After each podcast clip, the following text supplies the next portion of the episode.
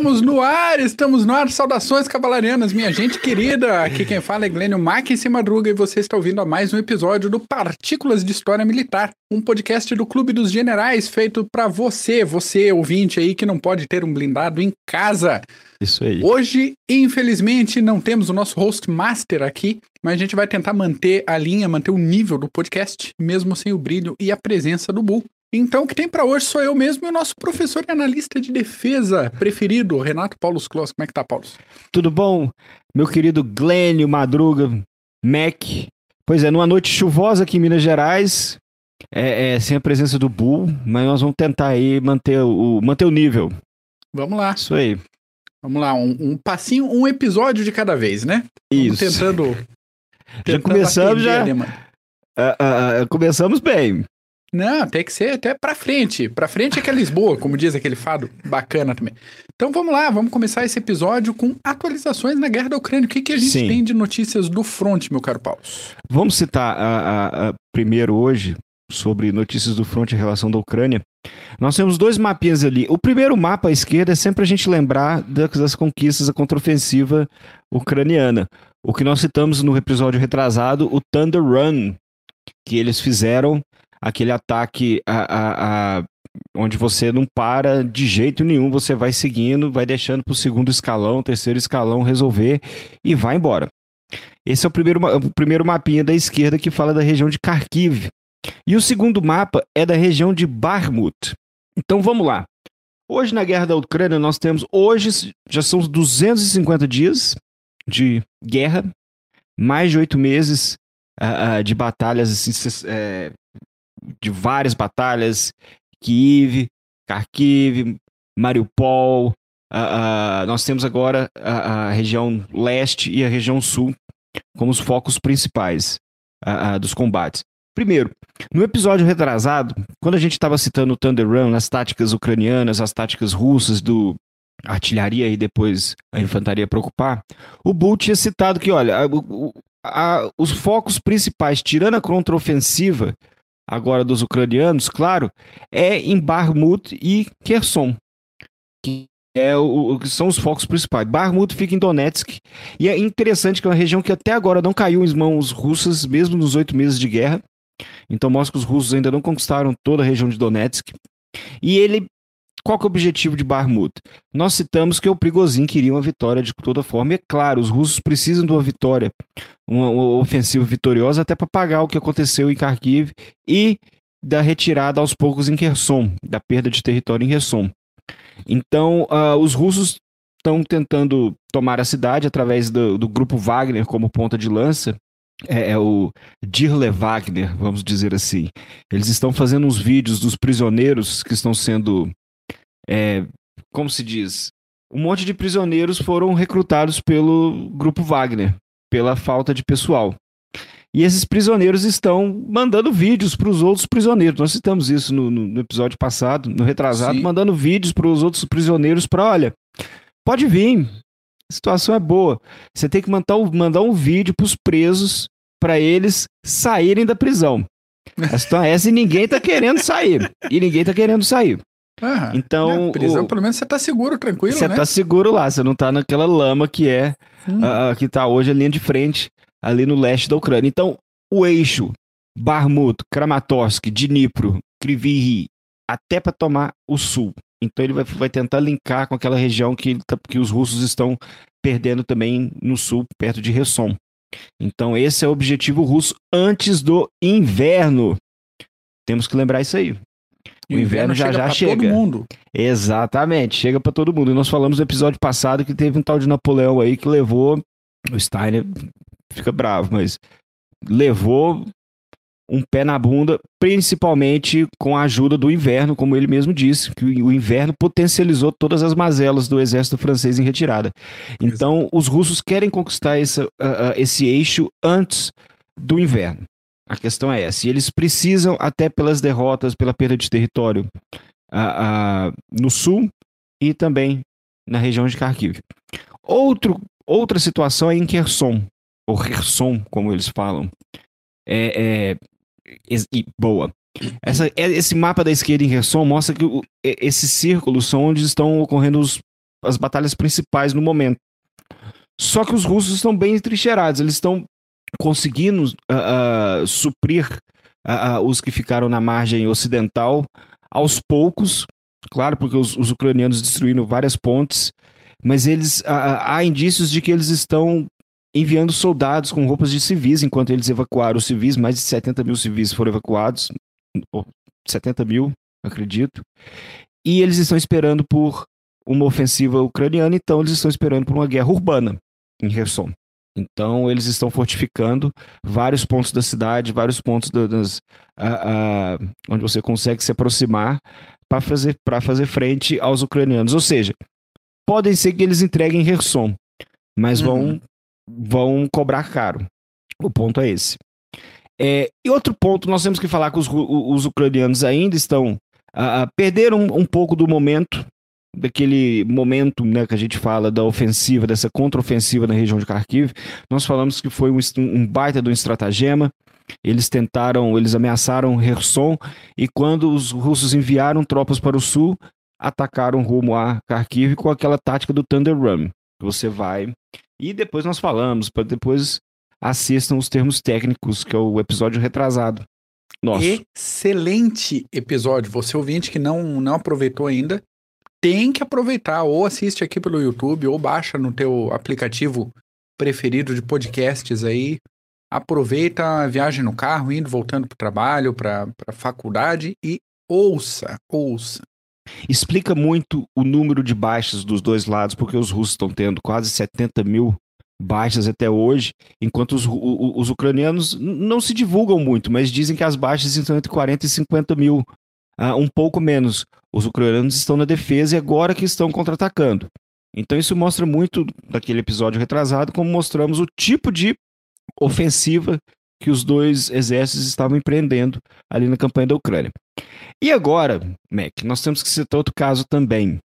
É, seis graneleiros, deixa eu até não, três navios graneleiros hoje zarparam de alguns portos uh, uh, da Ucrânia uh, rumo à África e eles foram escoltados pela Marinha, Maria Turca e pelas Nações Unidas. Os russos foram apenas avisados, porque eles pularam fora do acordo que eles ratificaram em. que eles firmaram, na verdade. Em julho, entre a Ucrânia e a Turquia, o Erdogan, na verdade, costurou esse acordo entre Putin e Zelensky e, e a Turquia para permitir a, a, a, o transporte desses grãos pelo Mar, pelo Mar Negro. Não então, brinca ontem... que a Rússia tá, tá pulando fora de acordo, que eles se comprometeram a, é. a cumprir. Que, que absurdo. Bismarck já falava que um acordo, o, o acordo com os russos não vale o papel é, é, é onde é assinado. Então, os mas Putin está desapontado. Vale lembrar, 12 navios graneleiros zarparam ontem também, levando mais de 350 mil toneladas de grãos, principalmente para a Etiópia, onde a maioria desses uh, navios estão uh, uh, se direcionando. Putin está desapontado, Mac. Por que será que o Putin está desapontado? Porque esse, foi esse final de semana, sexta ou esse final de semana, que um ataque na frota do Mar Negro, além de Sevastopol, um ataque de drones, um ataque massivo de drones, danificaram um navio de guerra russo. Então é difícil quando você apanha, você perde navios de guerra por um adversário que não tem marinha. É meio difícil. É complicado é justificar, complicado. né? E, e Putin culpa os ucranianos, claro. E, isso, e, e, e até por isso ele saiu desse acordo é, em relação à escolta e à permissão da, do livre uh, do livre trânsito desses navios graneleiros, e com isso os russos intensificaram os ataques aéreos contra infraestruturas por toda a Ucrânia. Kiev está com 40% sem energia. Uh, várias cidades eles atacaram a hidrelétrica de Zaporozhia, hidrelétrica, não a usina, aquela usina nuclear, uma hidrelétrica perto de Zaporozhia, e estão atacando a infraestrutura até porque o, o inverno está chegando. De novo, o inverno está chegando. Então, os russos estão empreendendo essa ofensiva também, não só com os drones iranianos, os Shahid, os drones iranianos, que até hoje parece que eles tentam esconder que não, não são drones iranianos. Apesar do Zelensky ter feito um discurso do lado do drone que foi abatido. Mas é isso aí.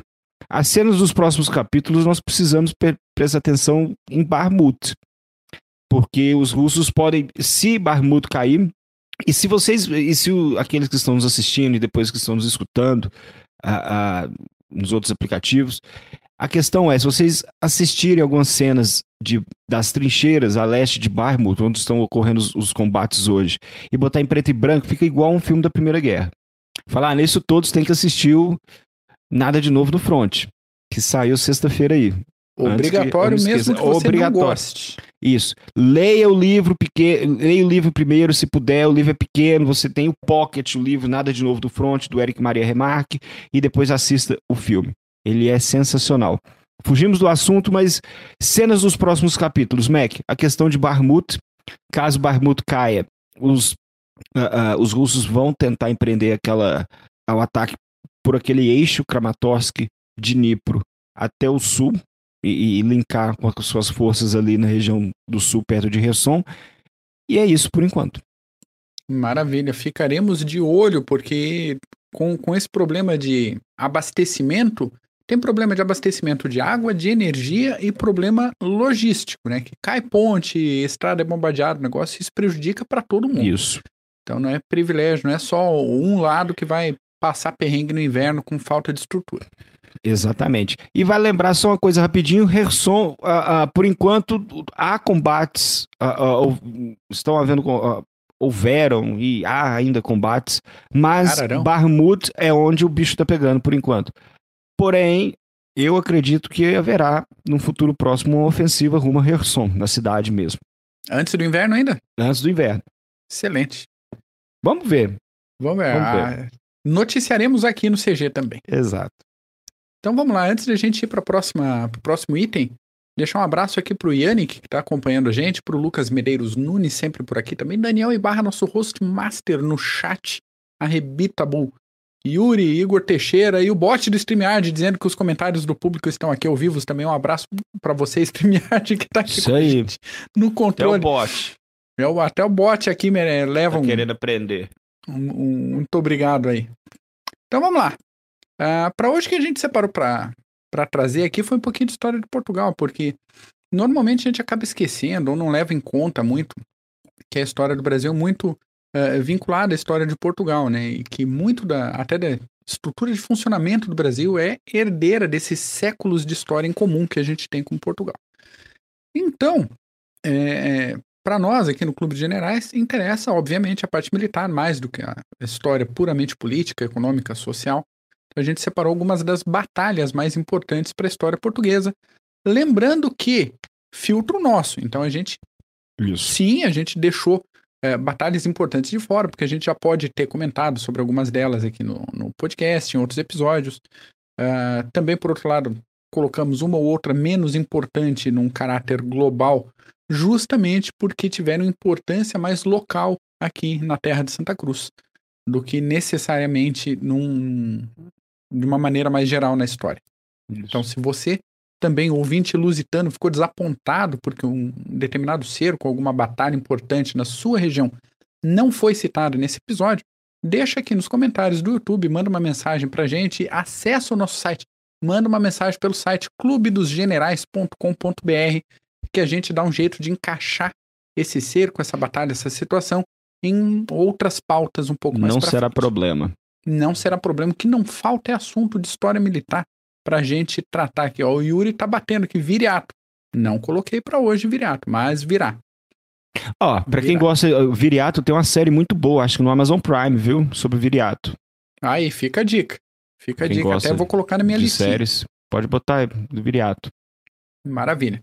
Então, começamos agora com as batalhas, estava aqui até, já tinha botado, batalhas de Pedroso, de Águas de Maia e de Santarém. Então, como de costume, a gente vai fazer sempre aquele, aquela contextualização para não ficar um negócio avulso, né, perdido assim. Então, começamos com o processo lá de formação de Portugal, lembrando que boa parte da Península Ibérica tinha sido invadida e ocupada, tinha sido ocupada pelos muçulmanos, e alguns reinos cristãos ficaram apertadinhos no norte da península, ali tudo juntinho, segurando o terreno do jeito que dava.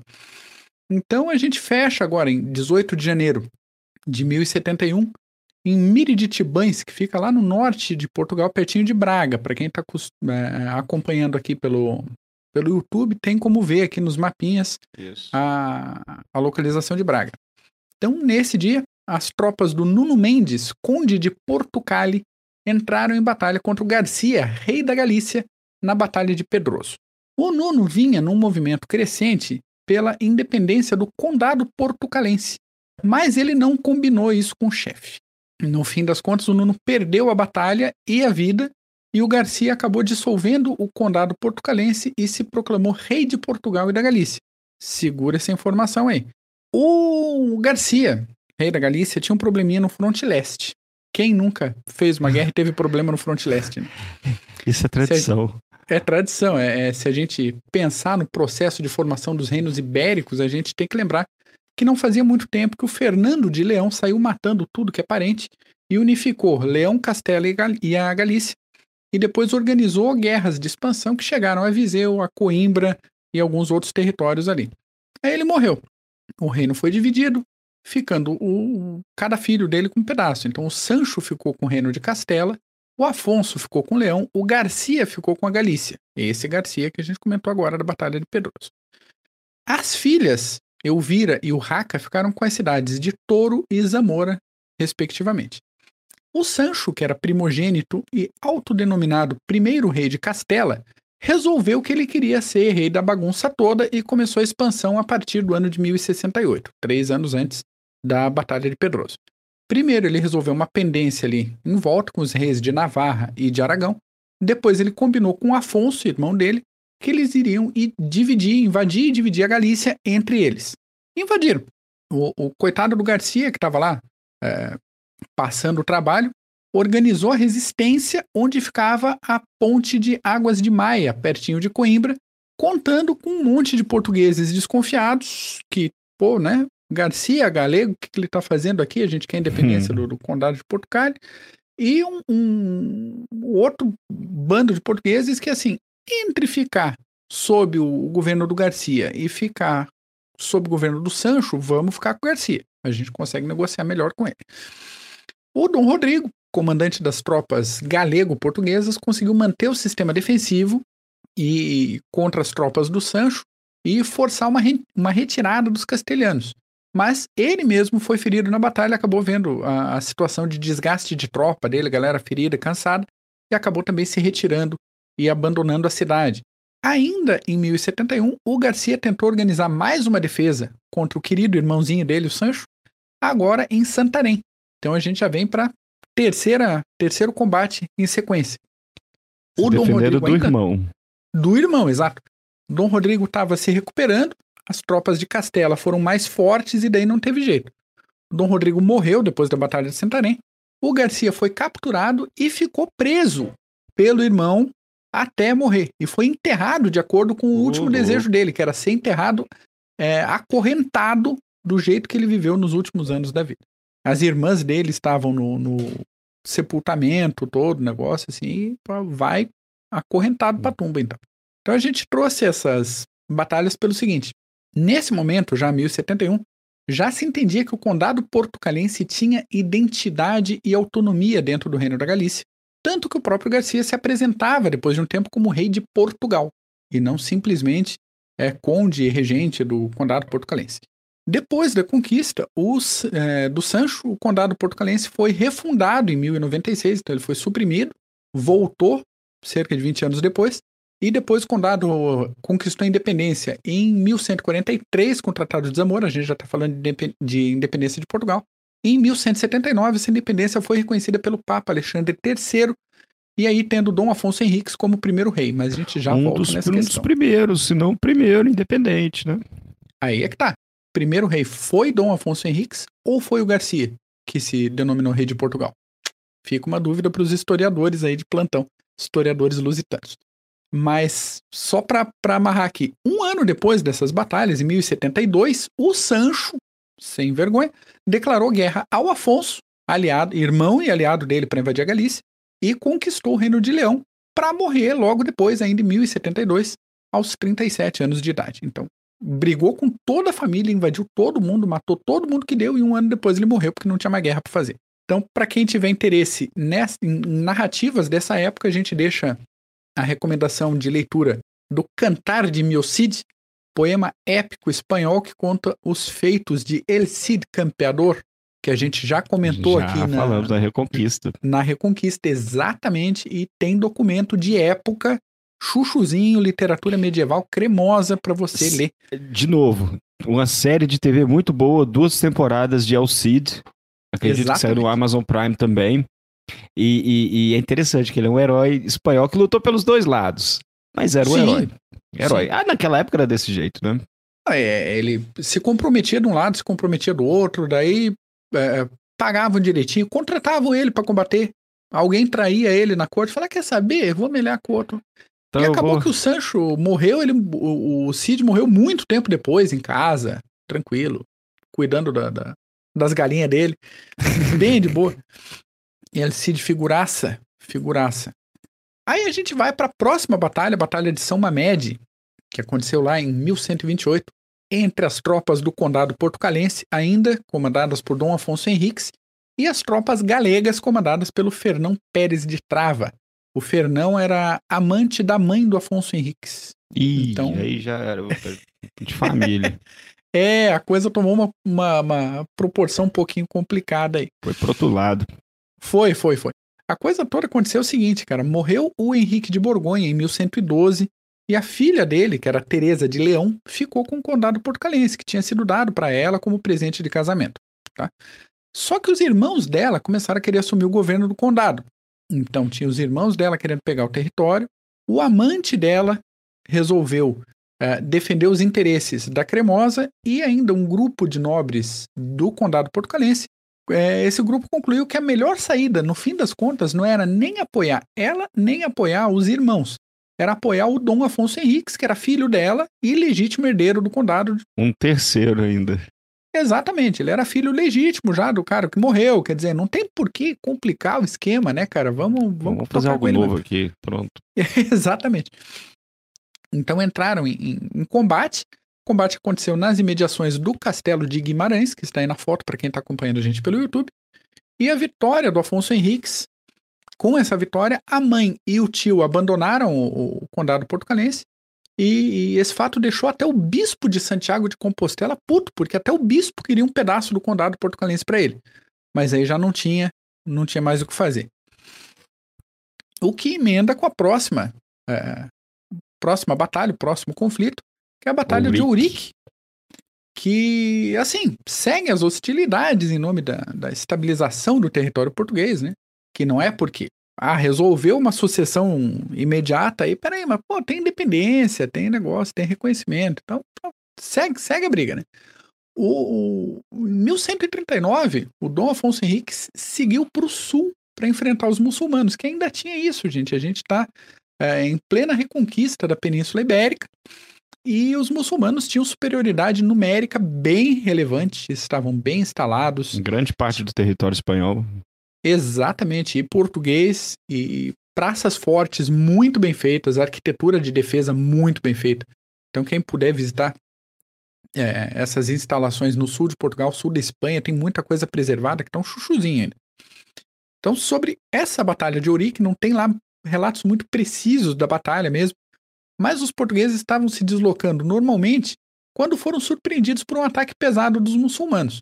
Então, apesar da surpresa e da diferença do tamanho das tropas é, muçulmanas em, em comparação com as tropas portuguesas, os portugueses venceram a batalha.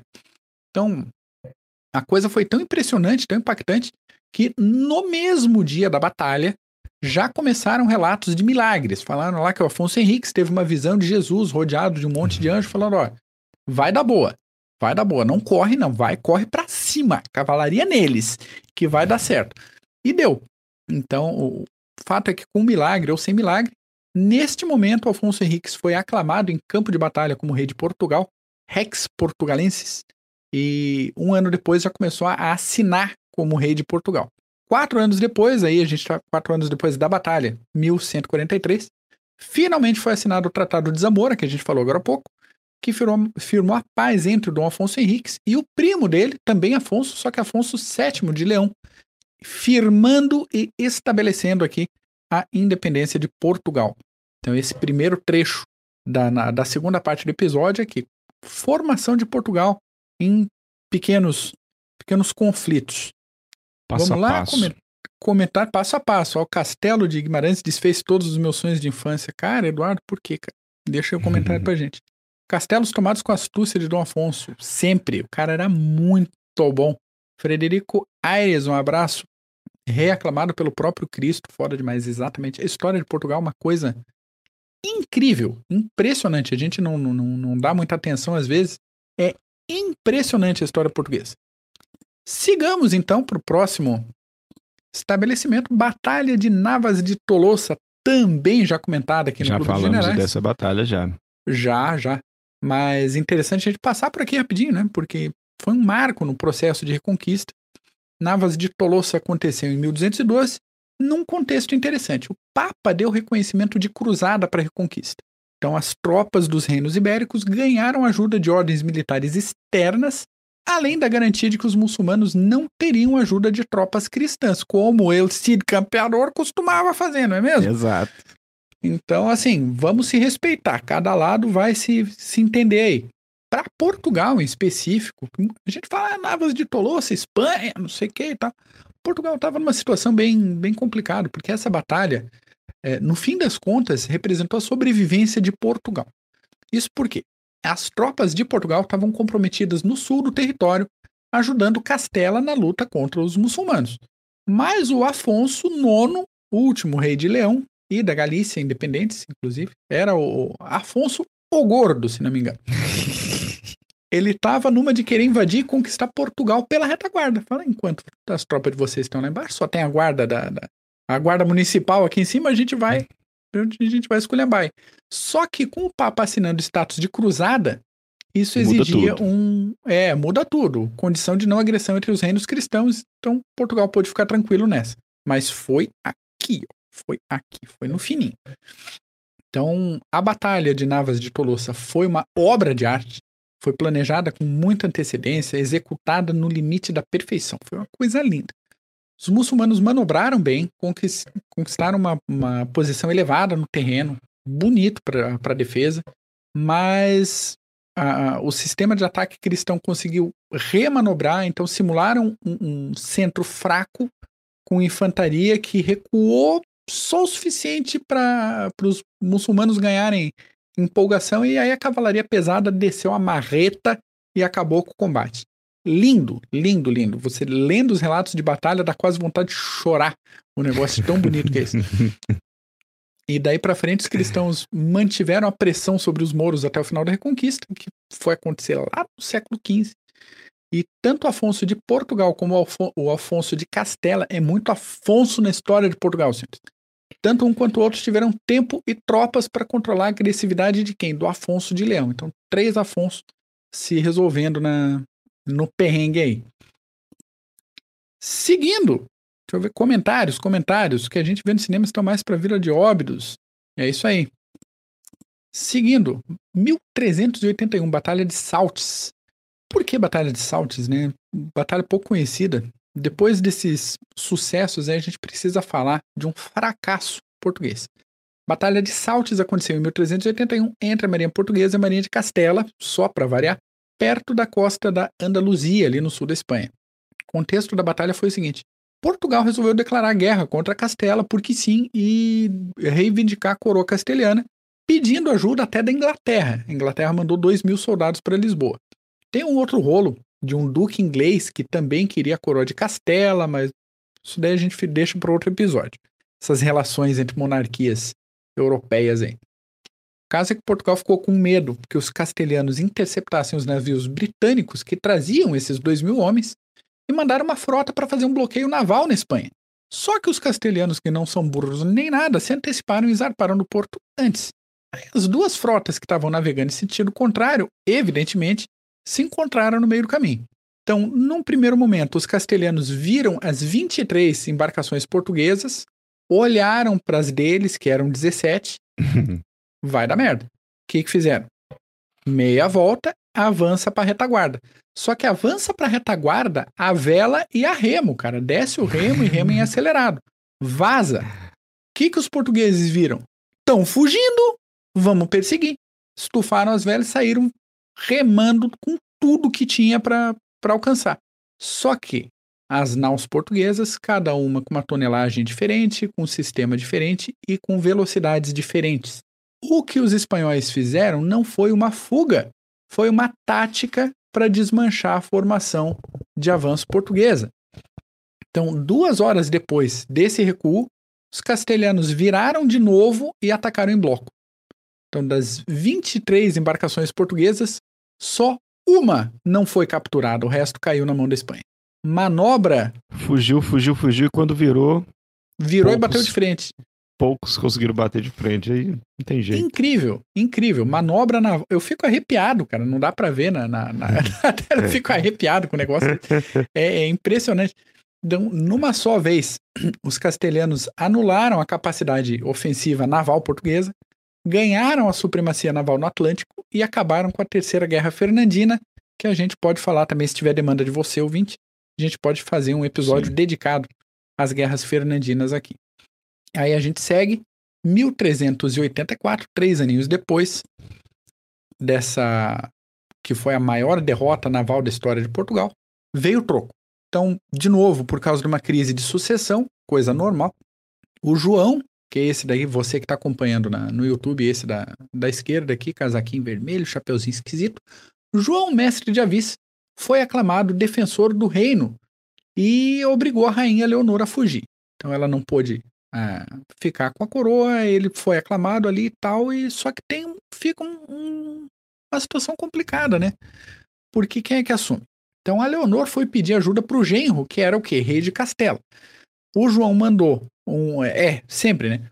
O João mandou um tal Nuno Álvares Pereira organizar as tropas e fazer defesa. Então a gente está falando aqui de um comandante bom para um caramba, que era o Nuno Álvares Pereira, comandando mil infantes, 300 cavaleiros ingleses, cavalaria leve, lanceiros e 100 besteiros. Pouca gente, a gente está falando aí Sim. menos de 1.500 pessoas.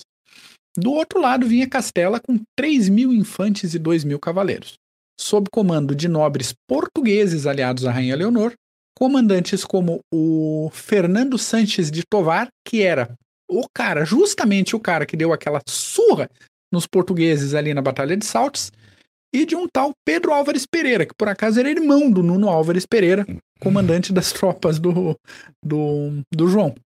Aí não teve conversa, não teve negociação.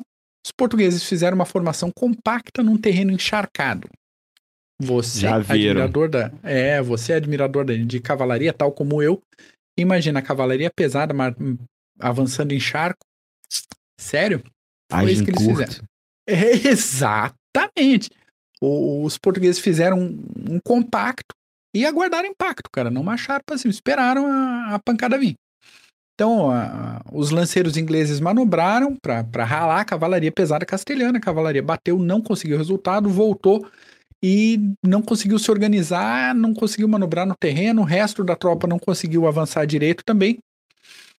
E no meio da bagunça, os portugueses romperam a formação e foram para cima da, na perseguição contra os castelhanos e perseguiram os castelhanos por mais de 7 quilômetros, ralando todo mundo. Surra, surra. Dizem os relatos que não houve nenhuma baixa entre os portugueses, nenhum morto, nenhum ferido, nada. Pouco provável, né? Já que, por mais que charco, a gente está falando de cavalaria pesada castelhana batendo de frente com uma formação de infante. Alguns feridos, pelo menos, teve, né? Tudo bem. Lenda tá em dia, a gente respeita, tá tudo certo. Então, militarmente, a gente, por outro lado, a gente tem que dar o crédito por ser um grande exemplo de intercâmbio militar. Os lanceiros ingleses ajudaram a organizar todo o sistema defensivo contra a cavalaria pesada, usando lanças longas e esperando o impacto da, da cavalaria antes de começar a manobrar em, em campo. Mais jeito do que força, inteligência em campo de batalha, chuchuzinho, a batalha de atoleiros tem é, com certeza um lugar em qualquer lista das batalhas mais importantes da, da história de Portugal. Sim. Aí a gente segue para também algumas é algumas das mais famosas aí, a gente falando de Trancoso, Aljubarrota e Valverde. Então, até tomar água. Isso aí, Meca. Resolvido o perrengue mais imediato, o João, o mesmo João, resolveu organizar o pessoal para decidir quem é que deveria ocupar o trono de Portugal, não é mesmo? E foram abertas as Cortes de Coimbra de 1385. De um lado, a gente tinha o próprio João, mestre de Avis, querendo ficar com a coroa de modo legítimo, aprovado pelas cortes, bonitinho. Do outro lado, um partido de Castela e uma terceira via que defendia a causa dos infantes João e Diniz. Que ninguém deu bola, na verdade. Ninguém deu bola para a terceira via. Enquanto aconteciam as reuniões das cortes, chegaram ali, por acaso, uns 600 ingleses veteranos da Guerra dos 100 Anos. Só para ajudar na segurança da, do processo eleitoral. Para dar uma moral. Dar uma moralzinha ali. Um mês depois do início das cortes, o próprio João foi aclamado rei e nomeou Nuno Álvares Pereira, o mesmo que a gente falou agora, como condestável e foram para o norte de Portugal, na região do Minho, para expulsar os castelhanos que estavam incomodando lá de novo. Então, 25 de maio de 1385, portugueses e castelhanos se enfrentaram em Trancoso. Uma batalha pequena, né? É, bastante diferença de número de tropas ali. É, Portugal com metade do volume de tropa da, do que os castelhanos venceram o combate mesmo assim. De novo, batalha pequena. Vale o, o, o mérito aqui, Batalha de Trancoso, é, por ter sido o, o início dessa contraofensiva. Mas assim, somando todo mundo dos dois lados, não dava mil pessoas em combate, tá? Era quase, quase uma escaramuça, né? Exatamente, exatamente. A gente tem briga de bar hoje em dia que dá mais gente que isso, uhum. dependendo da, da cidade. Na segunda semana de junho, veio uma nova invasão de Castela pelo norte, ajudados aí essa invasão por um, um bom tanto de cavalaria francesa. Cavalaria francesa, na época, de longe a mais renomada, a mais capaz, a mais bem treinada da Europa. Castela não economizou no investimento, pagou mesmo. Eram mais de 32 mil homens vindo de Castela contra uma defesa de 6.500 portugueses. E a coluna espanhola vinha em direção a Lisboa. Então, assim, vai dar ruim. Vai dar ruim. Os portugueses fizeram o que? Resolveram interceptar a coluna castelhana, que era gigantesca e lenta, porque tem que carregar todo o suprimento para 32 mil cabeças, tem que trazer comida, cabra, galinha, tem a que trazer gente. Que... sempre.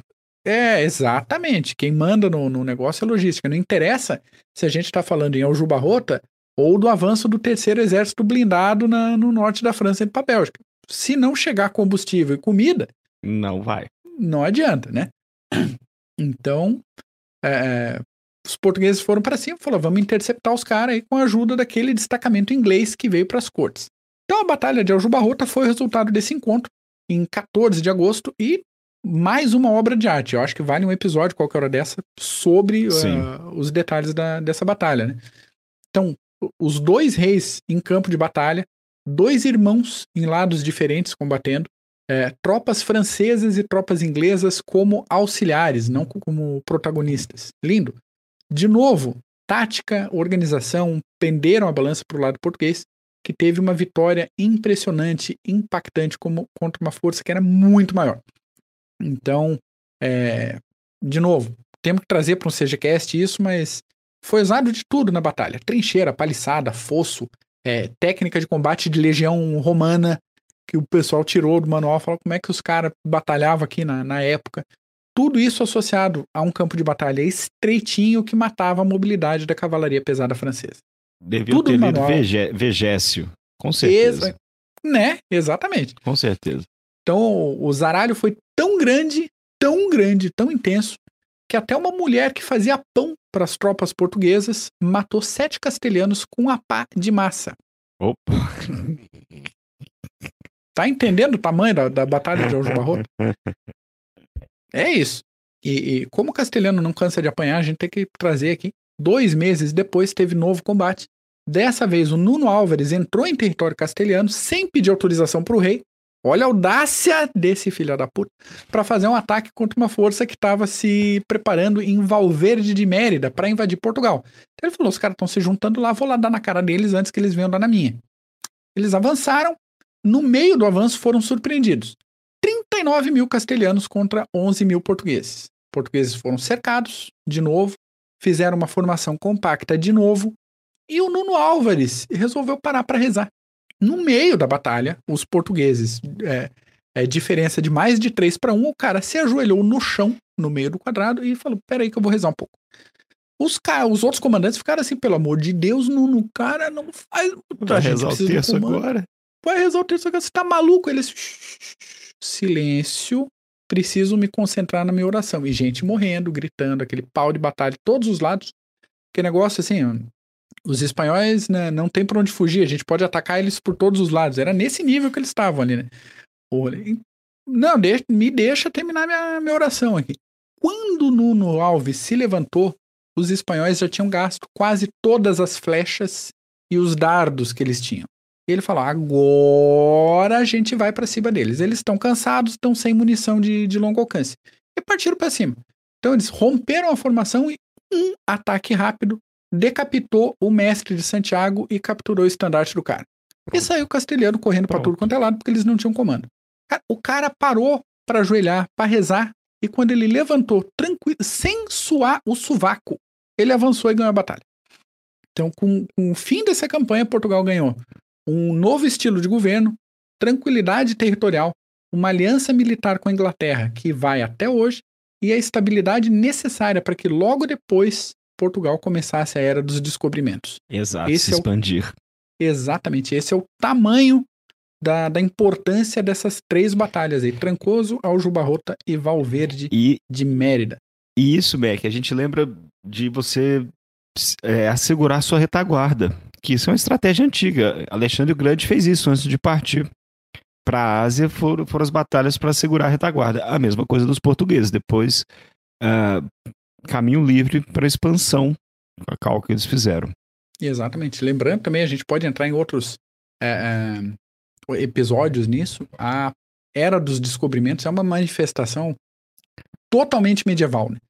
Tem gente que associa isso mais à Idade Moderna. Não, é medieval puro. Isso é o suco do medievo. Mas isso é, é outro, é outra, outra seria conversa. Seria bom de falar, seria bom. Até é. das, a, da arte da Guerra do Mar, do padre Fernando Oliveira. É sensacional essa história. Exatamente. Toda essa do, não é à toa que um país tão pequeno, claro, conseguiu ser, ser independente antes. E isso deu a força necessária para poder ser os, um dos primeiros, talvez não foram os primeiros, ter os, os, os a, a genoeses, Veneza, mas foram um dos primeiros também. Exatamente.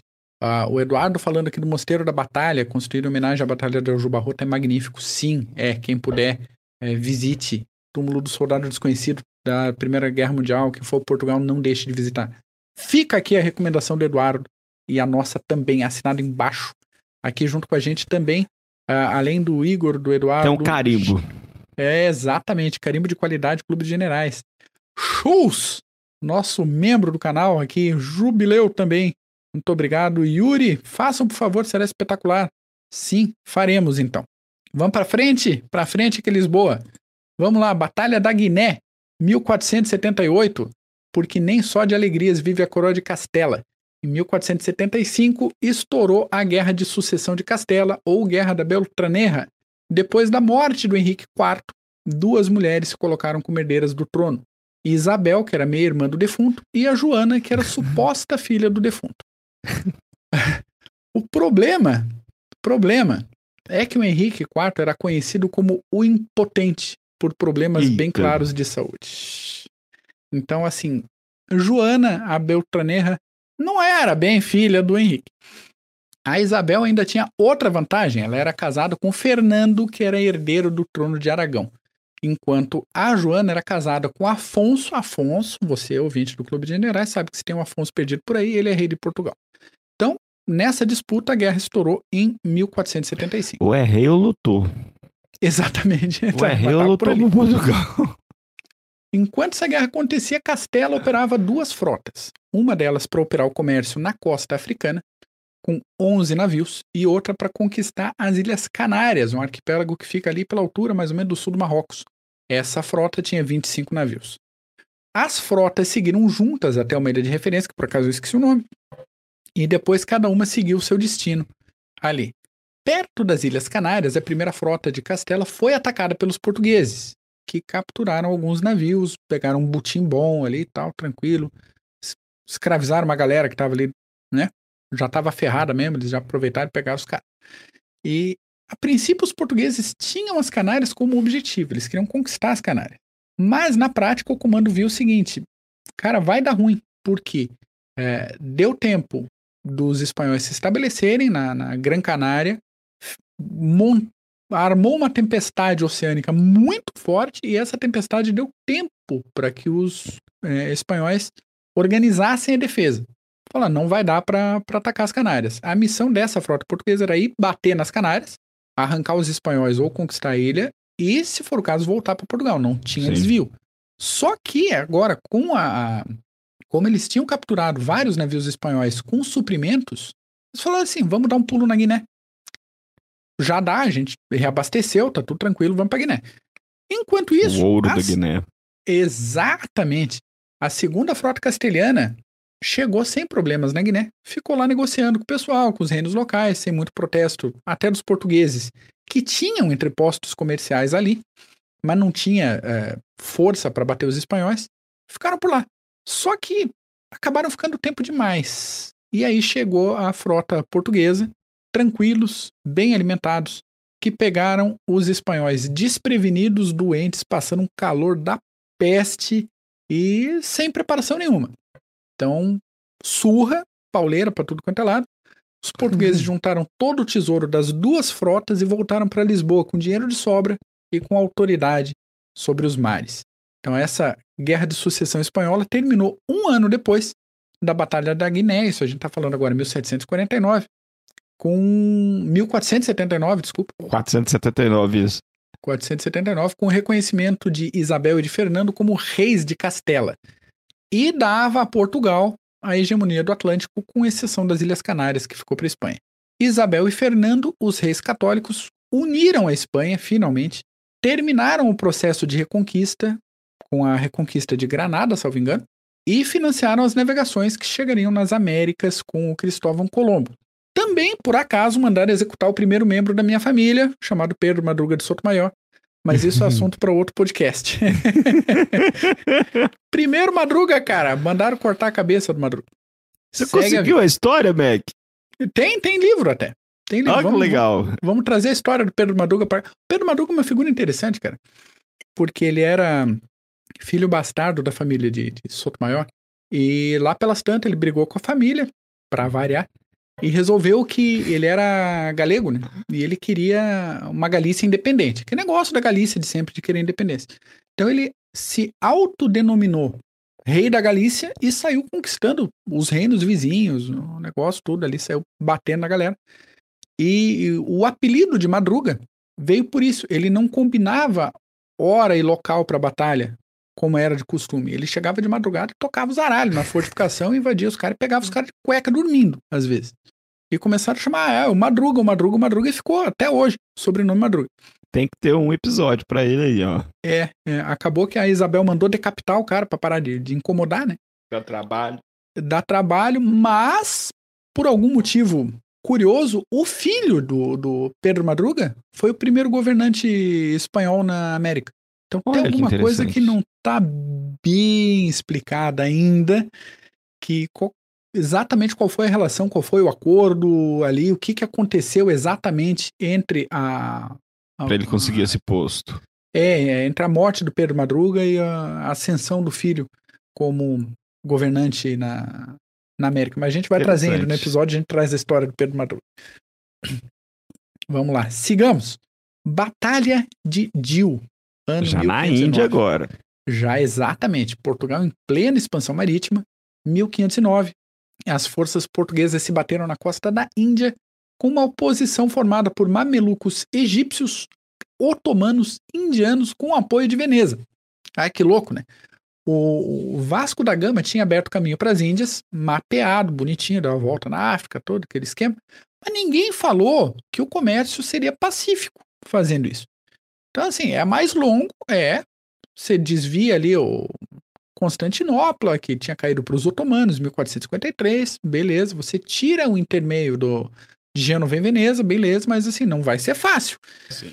Então, para o meio do caminho tinha oposição de tudo quanto é reino africano, que também não foi esse passeio todo que às vezes a gente acha. Ah, os portugueses foram dando a volta na África, fazendo feitoria, não sei o que, comércio, e pô, tinha que pedir uma licença, tinha que pagar imposto para reino africano, tinha que toda hora dar satisfação. O negócio não, não, não foi esse passeio todo, não. O negócio foi, foi difícil. E, e além dessa oposição de, de reinos africanos, reinos indianos, pessoal do meio do caminho, pirata, pra caramba. Demais. E ainda tinha muito, ainda tinha oposição de, de todos os intermediários desse comércio que não estavam lá muito contentes com essa história de Portugal sair navegando à vontade. Chegar lá para buscar as especiarias em vez deles venderem para os portugueses. Que bagunça é essa, não é mesmo? então, em 1508 aconteceu uma batalha que foi chamada de o desastre de Shaul, perto de Bombaim. Nesse, né, nessa ocasião, a marinha mameluca deu uma surra na frota portuguesa e acabou matando o filho do vice-rei da Índia, um cara chamado Francisco de Almeida. Francisco ficou puto, ficou trancado no quarto por três dias e saiu do quarto querendo vingança. O cara queria sangue, o cara queria morte. Preparativos foram feitos, navios foram preparados, passou a época das monções, só que quando ele ia sair para vingança dele, chegou uma ordem, ordem do rei de Portugal para uma substituição do posto. Ele seria deslocado de vice-rei da Índia e um outro camarada chegou para assumir. E ele assim, nem a pau. Não, uhum. eu não vou largar meu posto. Eu tenho uma vingança para realizar. Então, a partir desse momento, Francisco era um rebelde obstinado em busca de sangue. Uh, demorou mais de ano para ele entregar o posto de vice-rei pro outro. Espera aí. Espera, aguenta aí, eu tenho os negócios para resolver. Enquanto isso aí acontecia, o comando muçulmano estava num conflito também. Os três principais comandantes, um queria empalhar os prisioneiros portugueses e mandar para Lisboa, o outro estava meio falido, estava penhorando o canhão dele com o outro, e o terceiro só queria ser vivo da situação, cara, ele não queria mais rolo com ninguém. Nessa divisão, eles se prepararam para o combate, porque eles sabiam que o Francisco vinha chegando lá, do lado português. Então a gente está falando de 18 navios preparados. E para quem está acompanhando no YouTube, tem um, um, tem um mapinha, mapinha uma imagem aqui das caravelas do, das naus de combate portuguesas e um mapinha da batalha. E do lado muçulmano, quase 100 embarcações, mas só 12 de tamanho compatível com os navios portugueses. Então, depois de um, um primeiro dia de assédio, barco para lá, barco para cá, os muçulmanos amarraram os navios no porto, prepararam a artilharia da fortificação de Dil, esperando a iniciativa portuguesa. Mais ou menos aquela lógica que a gente falou da, da tropa de solo é, portuguesa, assim, ó, levanta a lança, faz uma formação compacta e espera a batida. Espera. Eles fizeram isso de naval. Aí os portugueses traçaram a linha de ação com quatro pontas de ataque e vieram para cima. Portugal fez mais uma inovação no combate. Isso eu achei fantástico a primeira vez que eu li, eu até arrepio meus cabelinhos aqui.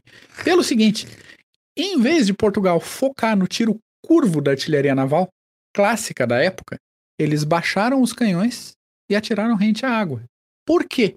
As bolas dos canhões quicavam como pedrinha que você joga no lago e atingiam as naus as muçulmanas. embarcações, que eram menores também. Na altura da água.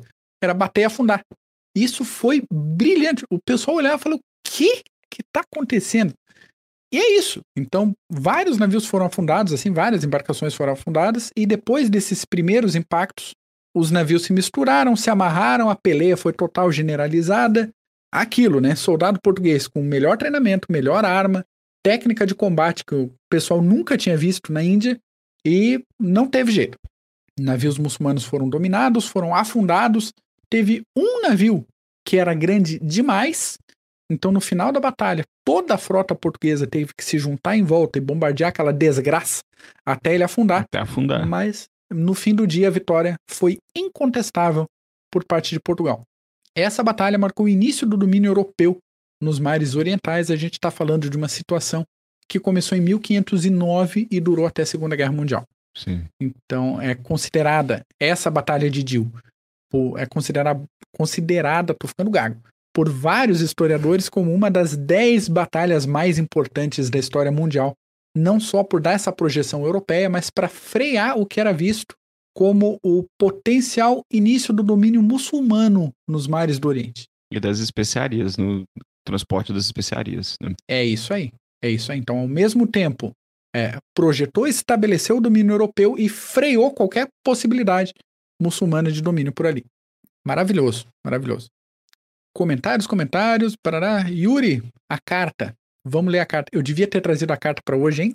Fazer uma leitura igual fiz a carta dos cossacos A carta dos cossacos foi a melhor. fica para próxima. Vamos lá. 1578. A gente está falando aqui batalha agora do Alcácer Quibir, ou Batalha dos Três Reis, combatida no Marrocos. Uma coligação de portugueses liderados pelo rei Dom Sebastião, aliados ao sultão Muley Maomé. Eles lutaram contra o sultão Muley Moluco. Caso aqui, de novo, mais um problema de sucessão. O Maomé pediu ajuda para os portugueses porque o tio dele, que era o Moluco, usurpou o trono.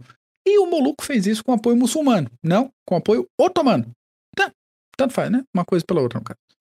Enfim, Dom Sebastião planejou uma ação digna de cruzada, convocou a alta nobreza portuguesa, chamou voluntário da Espanha, chamou mercenário da, da Alemanha, gastou, gastou o caixa que tinha ali.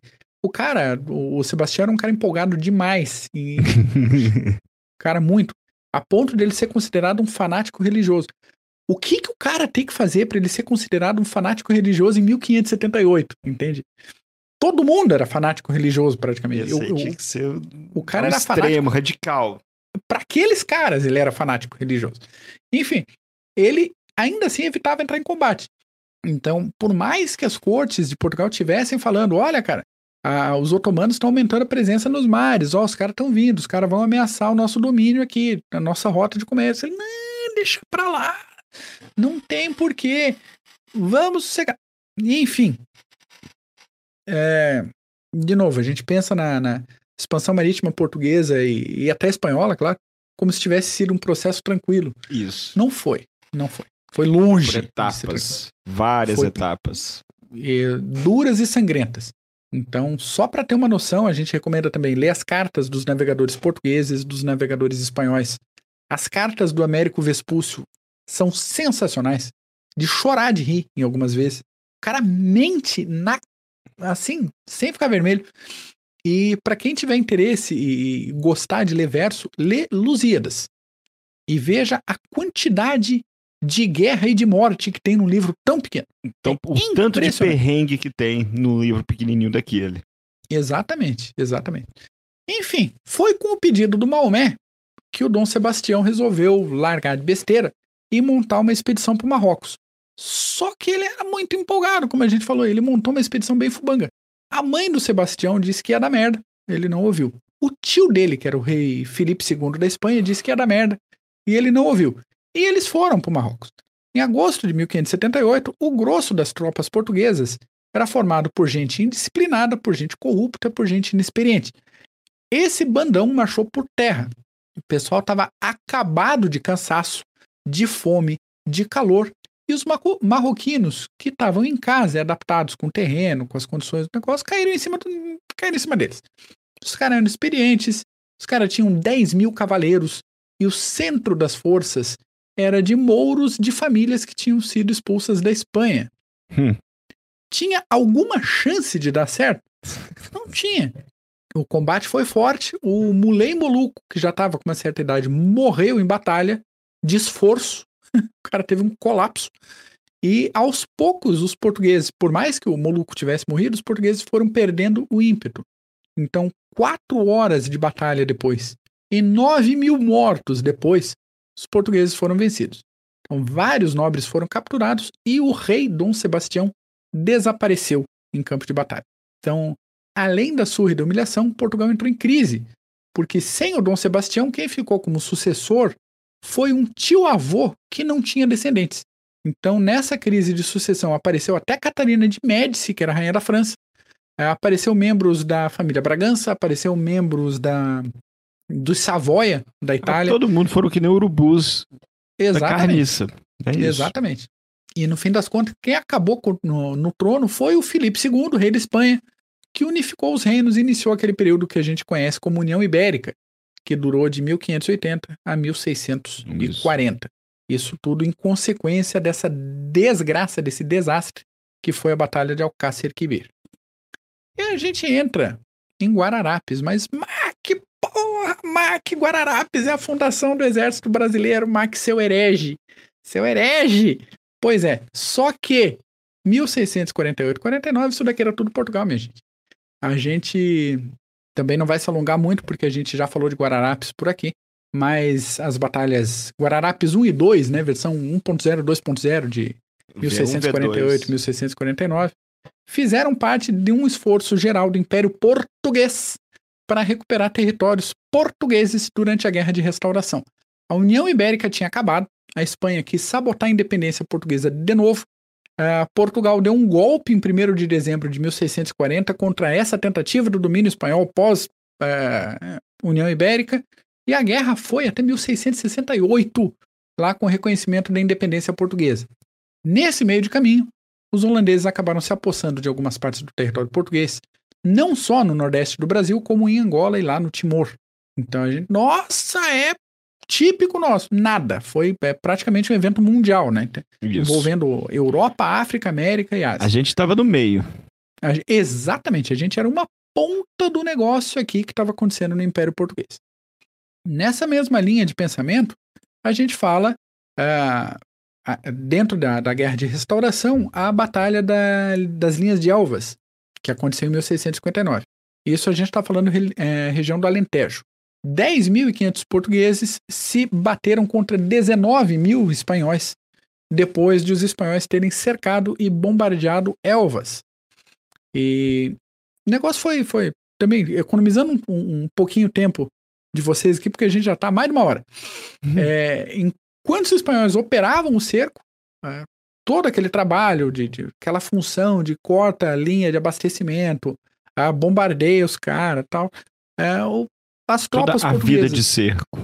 Exatamente, toda aquela função.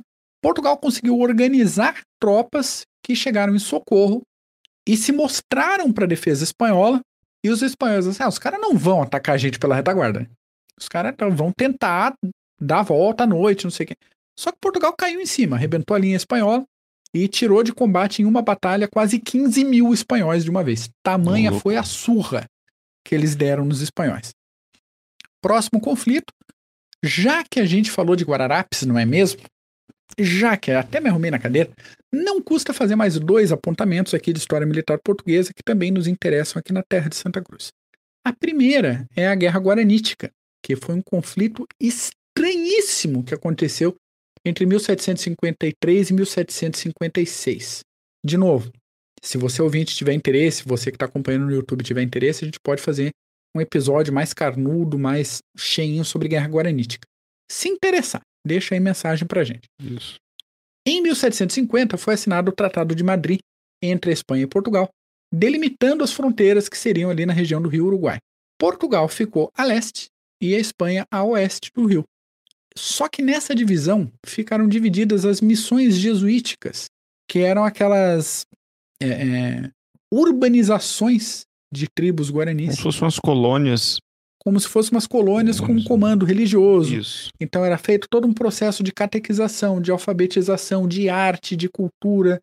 E tem algumas pessoas, alguns é, estudiosos que falam: nossa, mas é um todo um esforço de aculturação é, dos guaranis.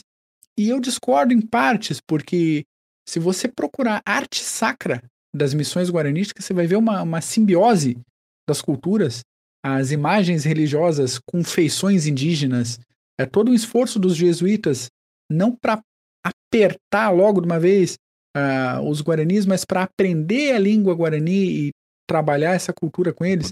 É um negócio muito, é, muito complexo, né? Então, nessa divisão, é, é, na, na, na faixa do rio, sete dessas missões ficaram em território português. Então, Portugal e Espanha combinaram o quê? Desmonta essas sete missões e passa elas para o lado espanhol. Fácil, né? Só que os guaranis não queriam fazer mudança, minha gente. E os jesuítas, a princípio, se alinharam com os guaranis, em vez de obedecer às normas portuguesas e espanholas. Então estourou a guerra em 1753, com Portugal e Espanha lutando lado a lado contra jesuítas e guaranis. Jesuítas e guaranis. então. Essa é uma verdadeira bagunça. É uma zona, cara. Em 54, os jesuítas deixaram o controle das missões, e aí veio liderança guarani com o Cepete Araju, São Cepete Araju, no Rio Grande do Sul, que organizou a resistência e organizou os combates. O cara era muito bom. E Tanto que o atrito foi até é, 1756, na Batalha de Caiboaté, quando mais de 1.500 guaranis foram mortos é, em conflito aí, com a perda de, de quatro europeus, se não me engano, três espanhóis e um português. Depois da guerra, Caramba. é, as missões foram encerradas. Ao- ainda assim, alguns grupos de guaranis ainda mantiveram ações de terra arrasada. Então, eles queimaram cidades como São Miguel, São Luís Gonzaga. E a última luta mesmo, o último troca-tapa, aconteceu em maio de 1756, em São Miguel. Para quem está acompanhando pelo YouTube, aí uma imagem de das ruínas de São Miguel das Missões. Lindo, conheço lá pessoalmente, maravilhoso. Recomendo a viagem para quem tiver oportunidade. Então, nesse momento aí, a questão das fronteiras ficou quase decidida, com exceção do limite das nascentes do rio Ibicuí. Ibicuí, inclusive, o nome de um cavalo que eu montava na época da, da ESA lá. Lindão, malhado. E com Portugal mantendo a posse da colônia de Sacramento, o que leva a gente para a próxima guerra, que é a próxima citação que nos interessa aqui também, que é a Guerra Hispano-Portuguesa de 1776-1777. E essa é uma guerra típica de estabelecimento de fronteiras coloniais. Então, se no início a gente estava falando, no início lá do episódio, a gente estava discutindo fronteiras e sucessões na Península Ibérica, aqui a coisa ficou séria nas colônias. Então aconteceu uma série de conflitos a partir de 74, a coisa evoluiu para uma guerra de verdade, mas ninguém declarou guerra. A coisa foi meio que é, não anunciada, não reconhecida, não tem uma guerra oficial, mas também não tem paz. Vamos todos se matar, porque é isso que a gente Foram aos poucos, indo, indo, indo. Quando foram ver, já estavam em batalha. já estava todo enrolado, tinha até Exatamente. inglês metido no meio. Então, um pouquinho antes, ali entre 62 e 63, 1762 e 1763, os espanhóis conquistaram a colônia de Sacramento, ali no Uruguai, que era um- uma fundação portuguesa. Conquistaram também o Forte de São Miguel e a Fortaleza de Santa Teresa, além da cidade do Rio Grande, com os portugueses fugindo para a atual Porto Alegre, antiga Porto dos Casais. A ocupação permaneceu por alguns anos até o início da concentração portuguesa em 1774, momento da revanche, momento da revanche. Com o início das operações acontecendo em 75, reconquistando grandes faixas de território, e isso foi até Montevidéu. Vê como ia e voltava essa questão de, de território e de fronteira As fluida. né? Fronteiras, sim. Aí veio o ataque espanhol. Então, um comandante experiente chamado Pedro Antônio de Cevallos foi elevado a vice-rei do Prata e colocado à frente do contra-ataque espanhol. O Cevallos, cara, era era um cara complicado porque ele era extremamente competente, extremamente diplomático, inteligente pra caramba. Então, ele já tinha conquistado o Sacramento lá na guerra de 62 e 63. E ele conhecia o sistema de defesa português de fora a fora porque ele, antes da guerra e no período entre as duas guerras, ele veio visitar. Ele veio visitar. Então, já que a gente não tá em guerra, pô, vim aqui fazer uma visita para vocês. Vim aqui ver, nossa, como é que é a guarnição? Como é que funciona a fortaleza de vocês? Como é Deixa eu é dar uma olhada. Deixa eu dar uma olhada aqui. E o cara viu tudo, o cara mapeou tudo. Então, em vez, quando ele foi nomeado para o contra-ataque, em vez de ele atacar onde os portugueses tinham mais força, ele resolveu atacar onde ele sabia que ia ter negociação, que ia ter poder de barganha. Ele, ele invadiu a ilha de Santa Catarina, que é a atual Florianópolis. Entende? Ele chegou aqui, a defesa aqui tinha duas mil pessoas, ele chegou com mais de 6 mil, de 6 mil homens. Quando a galera de Floripa olhou pro mar, viu aquele monte de navio espanhol chegando, os caras correram tudo pro mato. Os caras não deram um tiro. Os caras sumiram no mato. Cara, sumiram no mato. Os espanhóis tomaram a ilha de Santa Catarina a pé. A pé, sem resistência. Sabe? Até o centro da cidade. Nossa Senhora do Desterro foi evacuada. Um cheirão de merda subindo no ar. De, do tamanho foi o cagaço da portuguesada. Seguiu depois o Ceballos para Sacramento, reconquistou a cidade e ele já estava no caminho para atacar a cidade do Rio Grande de novo, quando a notícia de negociações de paz chegaram para ele. Ele falou: "Cara, segura que a gente está assinando o tratado aqui". Senão ele ia conquistar o negócio e ir embora. Ir embora. Nesse ponto aí, foi assinado o Tratado de Santo Ildefonso, devolvendo a ilha de Santa Catarina para os portugueses, assim como a província de São Pedro do Rio Grande, mas mantendo para a Espanha a região das Missões Orientais e a colônia do Sacramento. Então a Espanha também reconheceu o domínio português sobre territórios ocupados, muito além do que delimitava o antigo Tratado de Tordesilhas, que ninguém respeitava mais, né? Então, é, o tal que a gente lembra da escola Utis Possidetis, quer dizer, você, território ocupado é território dominado. Então, muito da fronteira para cá da linha de que corria de Belém a Laguna é, foi reconhecida pelos espanhóis, mas Empurraram. parou ali. A gente está falando de domínio do que seria depois e a depois... banda oriental, futuro Uruguai, como domínio espanhol. Então, para essa delimitação de fronteiras na região do Prata, uh, Sebadios foi essencial. Foi essencial. Então é isso. Para além da, daqui, a gente podia citar algumas batalhas da Guerra Peninsular, que a gente já comentou aqui no CGCast. Sim. Como a Batalha da Roliça e algumas outras. A gente podia falar da Batalha de Aceiceira, aí no contexto das guerras civis entre os liberais e os miguelistas, isso em 1834. Lembrando quando o nosso Dom Pedro I voltou para Portugal para combater a mãe e o irmão Miguel e acabou se tornando, vencendo o irmão, se tornando é, Dom Pedro IV de Portugal, marcando aí uma, uma vitória dos liberais. A gente podia falar da participação lusitana na Primeira Guerra Mundial. Na Primeira Guerra e, Mundial. Exato. E da Guerra Colonial Portuguesa, ou Guerra do Ultramar. Mas ah. a gente vai deixar esses tópicos para outros episódios, porque uma hora e quinze. Por motivos de uma hora e quinze. Então é isso. Paulos, meu caro, palavras finais no episódio de hoje. Outra aula. Apenas agradecer. Uma história rica de Portugal, né? É, é, é interessante, desde do, da, aquela briga, ter independência, e depois uh, uh, eles uh, conquistando a retaguarda, com paz, alianças, até se expandirem. Bem interessante. É sensacional. é uma aula. Parabéns, cada, cada, imagina, imagina. Cada vez que a gente mergulha um pouco na história de Portugal, dá, dá mais alegria de poder estudar esse assunto de história militar. Isso é, mesmo. É uma obra de arte atrás da outra. Até as derrotas de Portugal são bonitas de estudar, é coisa linda. Ambos os lados, isso aí. Sem dúvida, sem dúvida. Então, Paulo, obrigado pelo update da, da Ucrânia. Sensacional, como sempre. Se você ouvinte gostou desse episódio, acha que alguém também pode achar interessante, compartilhe esse compartilhe episódio com a pessoa. Aí. Manda no grupo do Zap, seja feliz, divulgue a palavra do Clube dos Generais. Se você quiser contribuir financeiramente com a gente, você pode mandar um Pix pode comprar alguma coisa na Amazon com nossos links de afiliados. Não importa o que, entra por um link nosso, compra cueca, compra meia, compra ração de gato. Mas compre que a comissão vai bater pra gente aqui, a gente agradece. E você pode virar membro do canal aqui no YouTube, pode mandar chat, aquele. É, como é que é aquele nome ridículo que o pessoal deu? Valeu demais, tem uns negócios assim, você pode ajudar a gente aí. que é o nome é ridículo, mas ajuda. Então, se quiser ajudar, Isso. ajuda aí.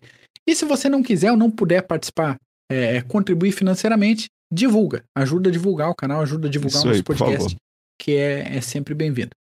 Então é isso, Paulo. Obrigado. Valeu, Valeu. pela aula, Mac. É Mais é uma nóis. vez. Valeu, gente. Forte abraço, força, foco e feno.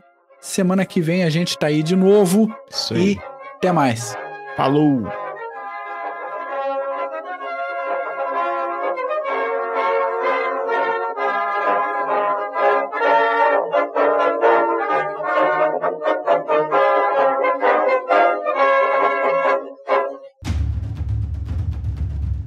O processo de internacionalização das empresas vem colocando cada decisão institucional à prova. E para ter destaque nesse cenário cada vez mais dinâmico, é necessário que o profissional compreenda questões políticas, geopolíticas, estratégicas, diplomáticas, jurídicas, sociais e éticas.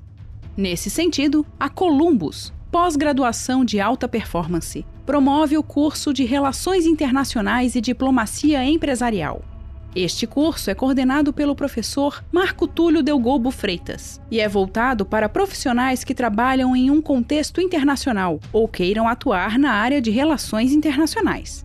Se a sua área de atuação for direito administrativo ou gestão estratégica de marketing, a Columbus também tem cursos de pós-graduação que vão te ajudar a desenvolver habilidades e competências para sair na frente como um profissional completo e dinâmico. Acesse o site columbuseducacional.com.br.